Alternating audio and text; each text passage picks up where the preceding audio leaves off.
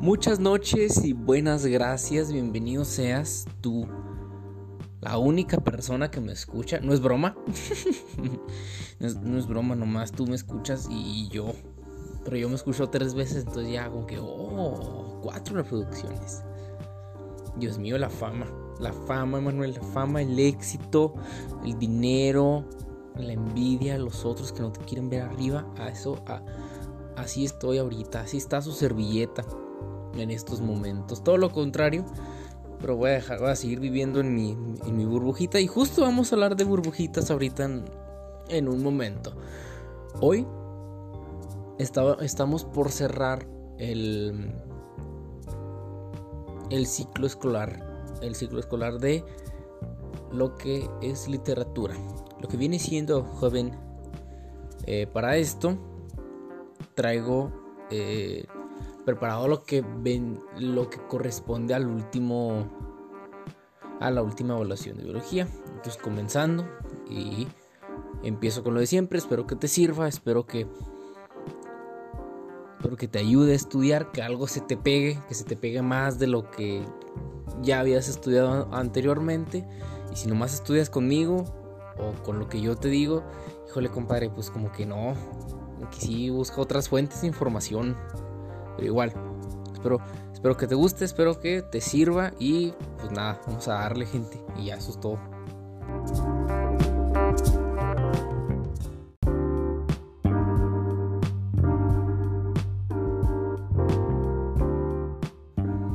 Empecemos pues con los pasos a seguir eh, para el análisis de la fábula. Ojo que el cuadro se divide en, en dos segmentos, dos columnas que van a...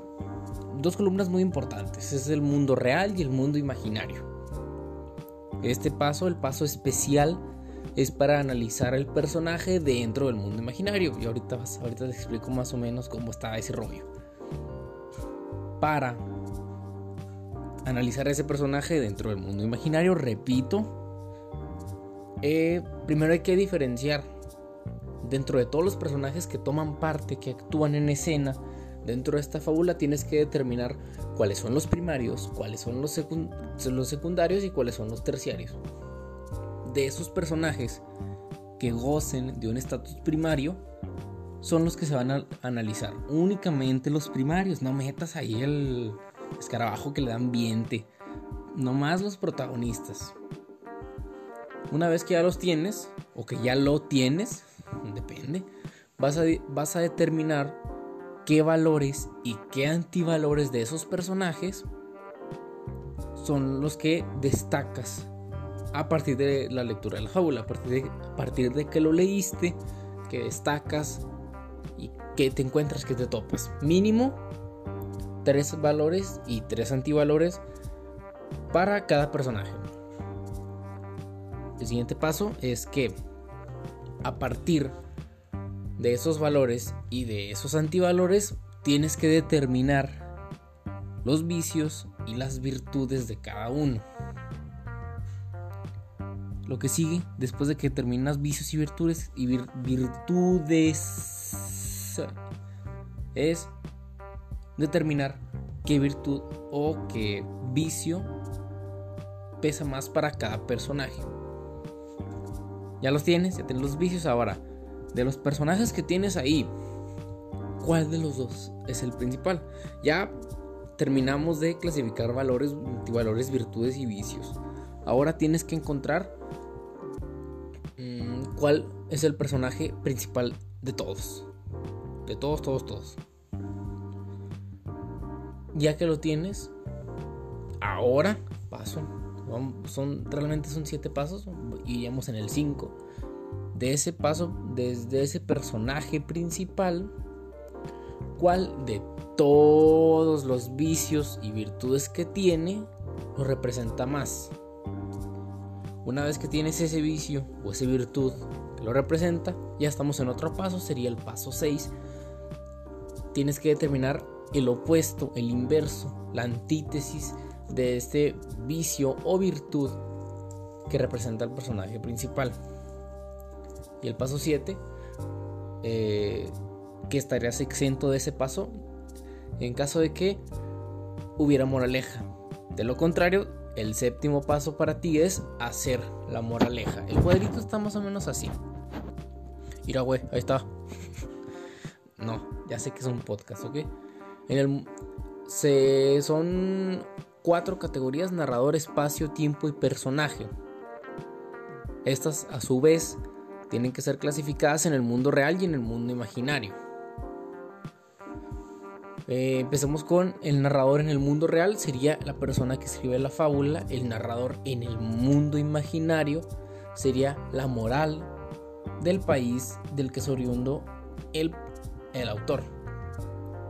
Eh, suponiendo que la escriba alguien de aquí, sería la moral mexicana. En el, espacio en el mundo real es el, país como tal, México. Y en el mundo imaginario es el espacio donde se desarrolla la historia un campo, un océano, un, peinador, no sé. Eh, después viene el tiempo.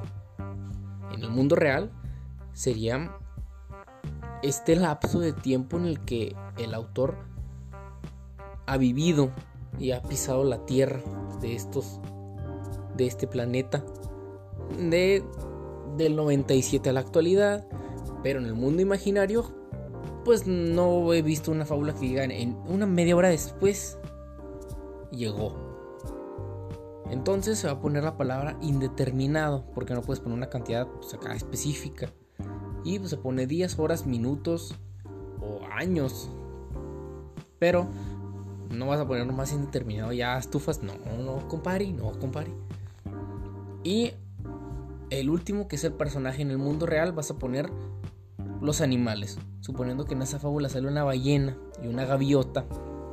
Pues ballena y gaviota en el mundo real son tus personajes. En el mundo imaginario la cosa está un poquito más compleja.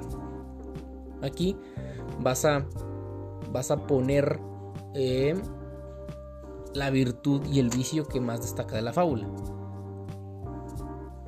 Y con esto se cierra la eh, la forma en la que se analizan las fábulas.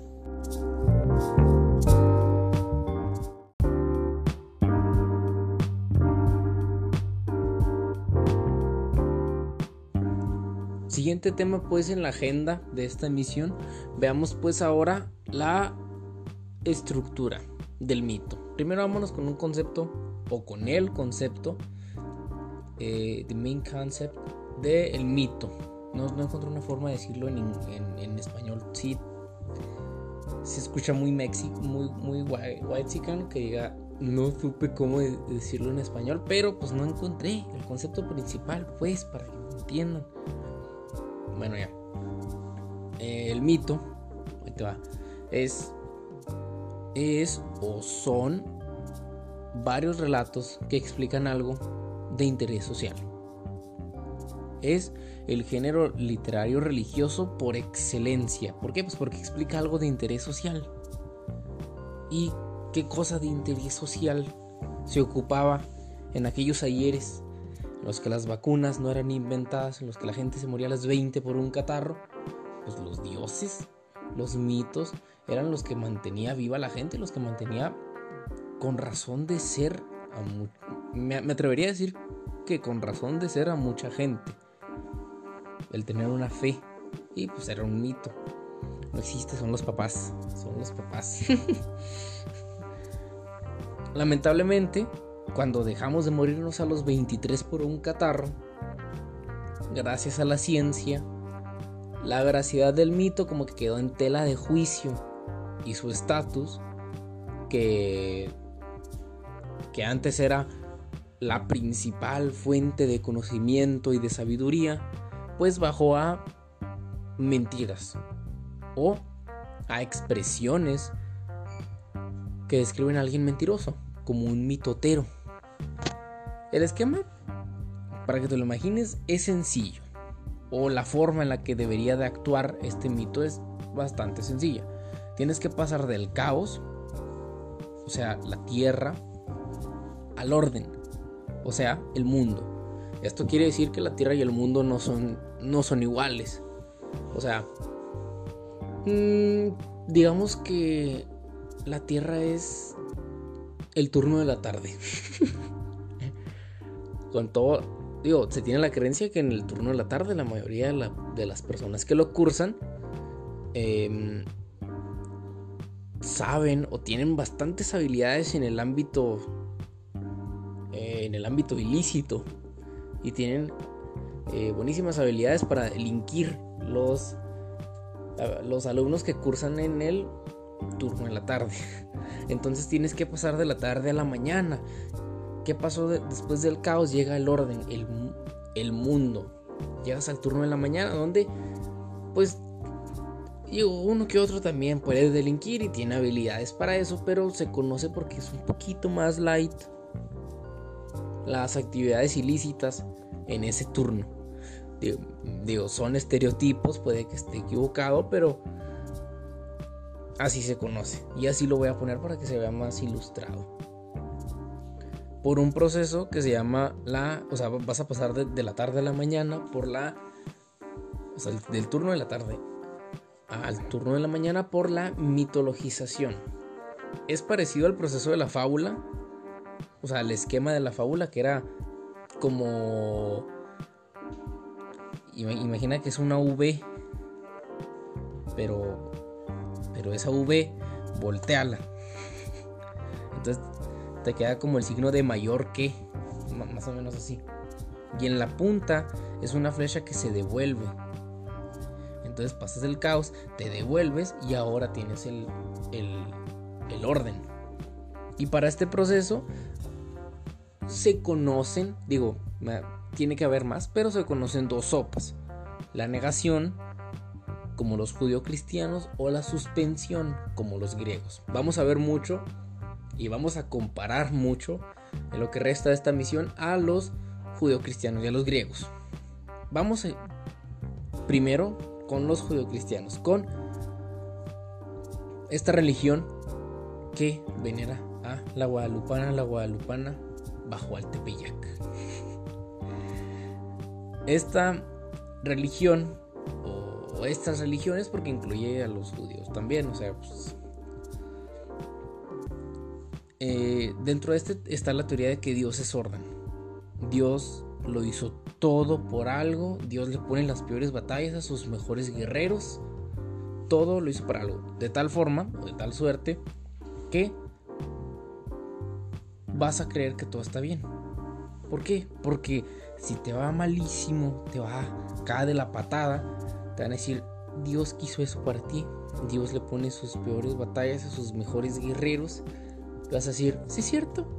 Y vas a creer que está bien estar mal. Como el gobierno de AMLO. Así vas a estar. Y vas a negar el caos.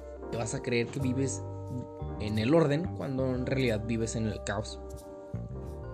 En el caos todavía ahora pasémonos, cambiemos, giremos 180 grados para irnos a la suspensión. Ahí se encuentra el mito de la creación de la Tierra, el de Gea y el de Urano, que estaban pegados. Eh, creo que Urano era, era el hombre, Urano estaba todo lujurioso y no quería despegarse, estaban como perros así pegados Gea y Urano. Hasta que de tanto tiempo que estaban ahí de, pegados los perros procreando, eh, los hijos de Gea lograron crecer en, el vientre de Gea y uno de, ellos se, se envalentonó y en un momento en el que Urano se acomodó porque como que ya no le gustó y acá pues acomodó por consecuencia también acomodó su, su órgano reproductor masculino, hay que decirlo con todas las letras. Tenemos paréntesis, tenemos que quitarnos este tabú de hablar de... O sea, imagínate estar hablando con tu amiga. Oye, ya tuviste el periodo. Nada, dígalo con todas sus letras, ya te llegó la regla. Entonces vamos a decirlo con todas las reglas. ¿Por qué? Porque, vato, eso es natural y no hay que tener tabú en eso. Entonces, volvamos. Se cierra el paréntesis. El paréntesis. Un uno de los hijos eh, se envalentonó, uno de los hijos de Gea, y en un momento en el que Urano se acomodó, por consecuencia también se acomodó su pene, eh, hubieron una serie de movimientos especiales en, en las que Como consecuencia, este hijo le cortó la mazacuata a Urano. Urano, adolorido, con la cola entre las patas como el perro arrepentido, se retira de Gea triste y sin pene. Lamentablemente, este órgano reproductor masculino cae en uno de los hermanos de esa terna de hermanos y ahorita vas a ver cómo termina este. Pero ese es uno, es uno de esos mitos, es uno de esos mitos. Pero la suspensión trata de convivir con el caos. De llevarse bien con el caos. Hay caos. Está bueno, hombre, está bueno. No pasa nada. No pasa nada. Sí se puede vivir con eso. Esas son las dos formas de sobrellevar el caos.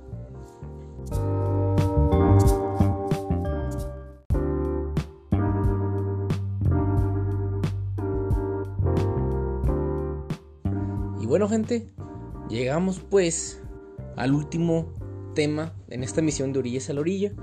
¿Cómo va el viaje? ¿Cómo estás? ¿Le estás entendiendo? Ojalá y sí. Ojalá y sí. No, no, no me puedes responder.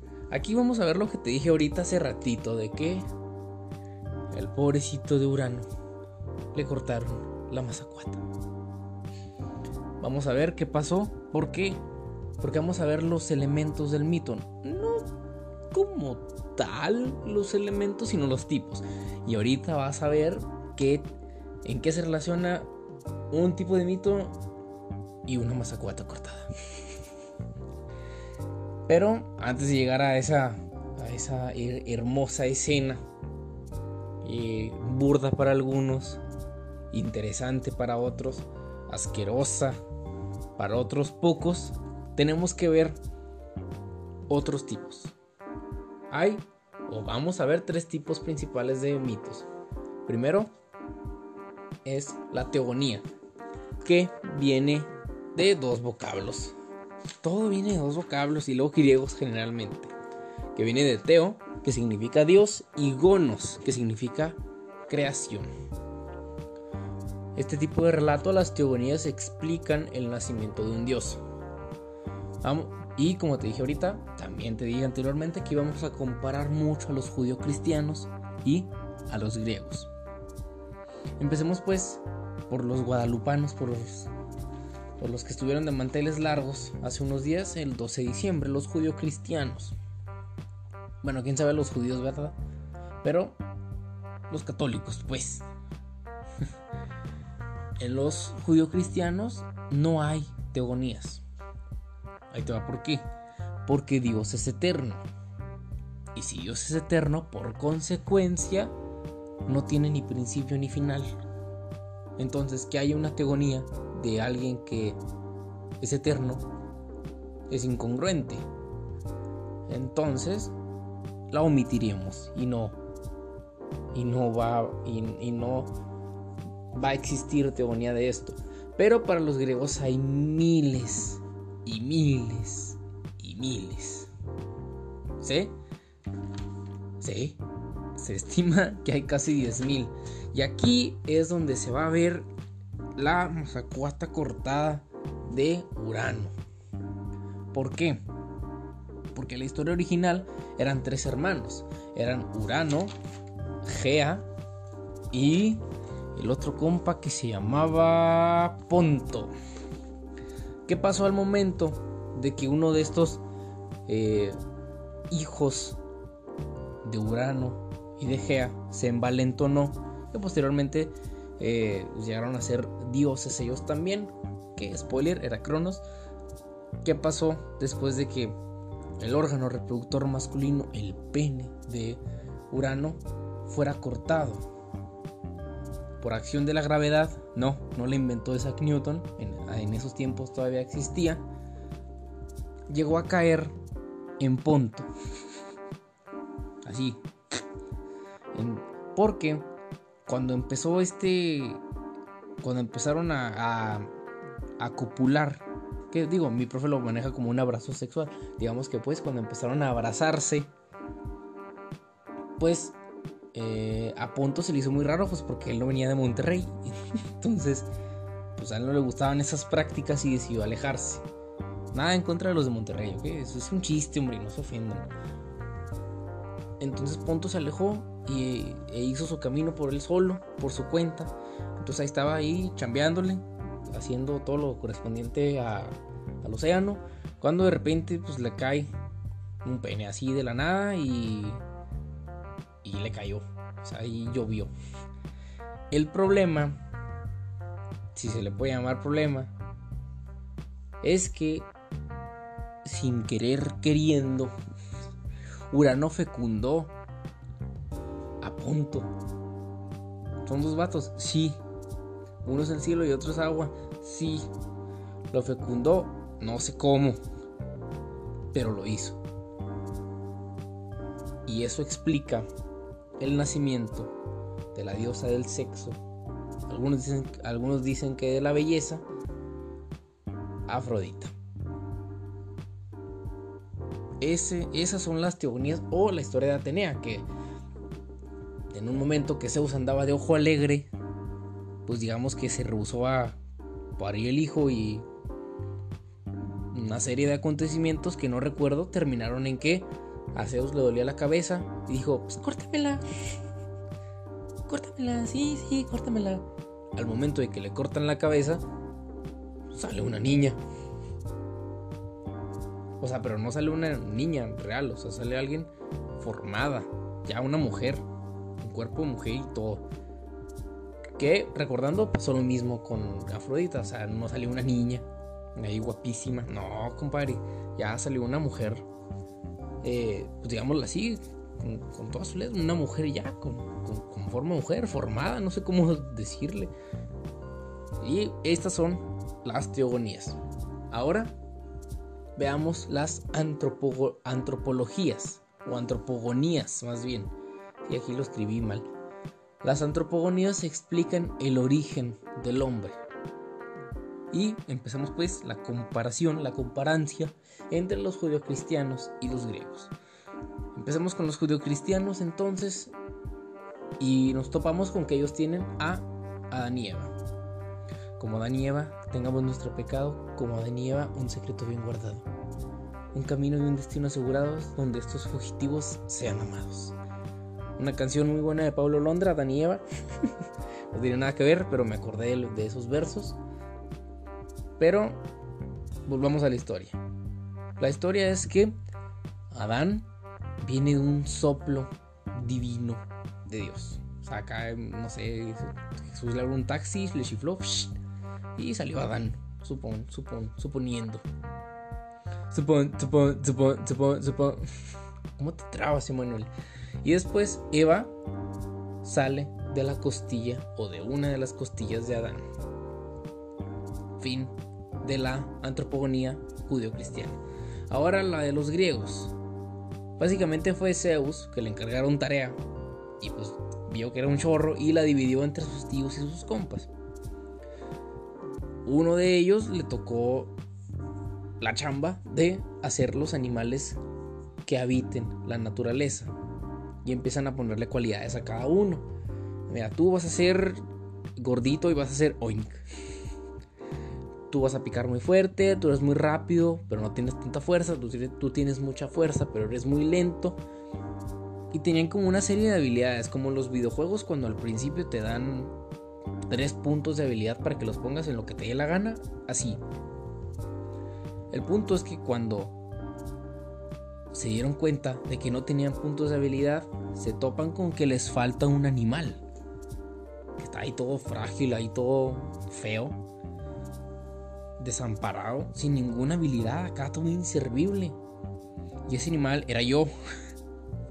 bueno, no, era, era la especie humana. Y deciden darle inteligencia. Lo voy a dejar aquí. Porque, ¿qué pasa después? Cuando Papi Zeus se, se topa con que le regalaron inteligencia, que era algo de algo exclusivo de los dioses, hay represalias contra el encargado de darle cualidades a los animales. Y hasta aquí llegan las antropogonías. Entremos pues a lo último, que son las escatologías. Y estas tratan de todo lo relacionado con lo de ultratumba, con lo post-mortem, con lo póstumo, con lo que va después de la muerte, qué pasa después de la muerte. Y algo muy curioso dentro de las, de las escatologías es que ponen a la muerte como un puente entre las dos vidas, un puente entre la vida terrenal y la vida divina. Empecé a hablar como locutor. Ah, vamos a hacer eso otra vez. ¿Qué es lo que pasa después de la muerte? como, como doblaje del precio de la historia. ¿Qué es lo que pasa después de la muerte? ¿Qué es lo que pasa después de la muerte? La muerte es un puente. Nada, no me sale. Nada, ya me rindo. El punto. Vámonos. Empecemos pues la comparancia, la comparación. Los judeocristianos tienen eh, lo que pasa después de la muerte puesto o mencionado en la Divina Comedia de Dante, que maneja tres, maneja el purgatorio, maneja el, purgatorio, cielo y el infierno. Y de los del que estoy más ilustrado es, es del infierno, siempre informado de lo malo, nada de provecho, sabes, Emanuel. el, el infierno que son es un, es un cono invertido en nueve niveles cada nivel es específicamente para un pecado con torturas muy específicas. Por ejemplo, por ejemplo, como nunca jugaron cari, caricaturas. Está, está bueno, ¿verdad? No sé, vámonos con el. Eh, ¿Qué te gusta? Aquí los tengo. Uno que se ve acá bien violentote. Eh, aquí, uno de estos pisos es para los lujuriosos, aquellos que, que pues, su temperatura corporal estaba más alta que una fogata, bien calientes, los chavos no controlaban, no controlaron su apetito sexual y ellos los mandan como una licuadora grandota, donde su alma eh, rebota, rebota, rebota, rebota, porque pues lo, ¿cómo, lo mueve esa muchachota? Pues lo mueve muy bien, supongo. Pero no, no es cierto, solo es una referencia a una canción. Em, los mandan a esa licuadora donde, pues, por consecuencia del, movimiento de la licuadora, van a toparse muchas veces con la pared. Esta pared tiene picos y es, es punzo cortante y va a dañar muchísimo este cuerpo o, esta alma de esa persona. El ciclo se, acaba, se, acabó el licuado, ya acabé de hacer mi licuado, quedó chido. Caen y se, y se, unen, porque obviamente este, estas paredes punzocortantes pues los dejan eh, hechos trizas, pero cuando caen como que se juntan otra vez, porque con la loca pega de locura y el ciclo se repite infinitamente. Total, así son nueve pisos. En el noveno está. Está. Está Lucifer congelado de la cabeza. De la cabeza. Congelado de la cintura para abajo. Y ahí. Y ahí es el infierno VIP. donde están los traidores estrella. un saludo, Judas. Un saludo. Entonces, eso es. Eso es una escatología judio-cristiana. Y todo lo contrario es con los griegos. Porque con los griegos, eh, digamos que es Hades ahí cuidando el changarro, allá abajito en el infierno. Y al principio era como un remolino, un remolino de almas, pero no una licuadora mortal como los judíos cristianos, sino pues como esos remolinos que se armaban de repente en tu escuela, así chiquitos y nomás así, o sea, nomás es un rilete ahí tranquilo de almas. Y ya después eh, viene la historia de un condenado de Zeus que debido a sus malas acciones Zeus le pone como castigo irse al infierno. Pero este, esta persona se topa con, una posibilidad de salir avante y vivir para contarla. Y vivir, vivir para contarlo. O sea, poder decir yo estuve en el infierno y me la libré, me la ve Sansón y me la peina Dalila entonces, pero la tarea no era, tan, no era tan fácil. La idea era que él tenía, él tenía que subir una piedra o una montaña y la tenía que dejar ahí arriba. Lo, lo malo es que ya estaba todo bien amañado. Porque cada que estaba a nada, a nada, nada, nada de, pues de, pues de poner la piedra donde, donde iba, pues nuestro personaje la cruz azuleaba y volvía a caer. Y obviamente, pues como son dioses griegos, las montañas eran de kilómetros y kilómetros y kilómetros. Y este lapso entre subir la montaña, pues también dura miles y miles o cientos de años. Entonces se cae la, la piedra, se cae también el Señor angustiado, desesperanzado, triste y amargado. Y se queda deprimido escuchando canciones de Billie Eilish como por unos mil años. Cuando pues, le vuelven a dar fe y nuestro personaje vuelve a subir, vuelve a estar a punto, la vuelve a cruz azulear y vuelve a caer en la misma depresión. O como el Cruz Azul le conoce, vivir. Y bueno, este fue o esta fue la emisión de hoy de Orillas a la Orilla. Espero que te haya gustado, espero que te haya servido, que te hayas reído mientras te contaba todo esto. Neta, si logro por lo menos alguna de esas, me siento, me, siento, me sentiría muy feliz con, con lo que he hecho hoy. En fin, espero que te haya gustado, que te haya servido. Y muchísimas gracias por escucharme. Eh, sé que nomás eres una persona al chile, pero muchas gracias por escucharme. Pues nada. Buenos días, buenas, noches, buenas tardes, dependiendo de qué horas lo escuches. Y eso es todo. Nos vemos.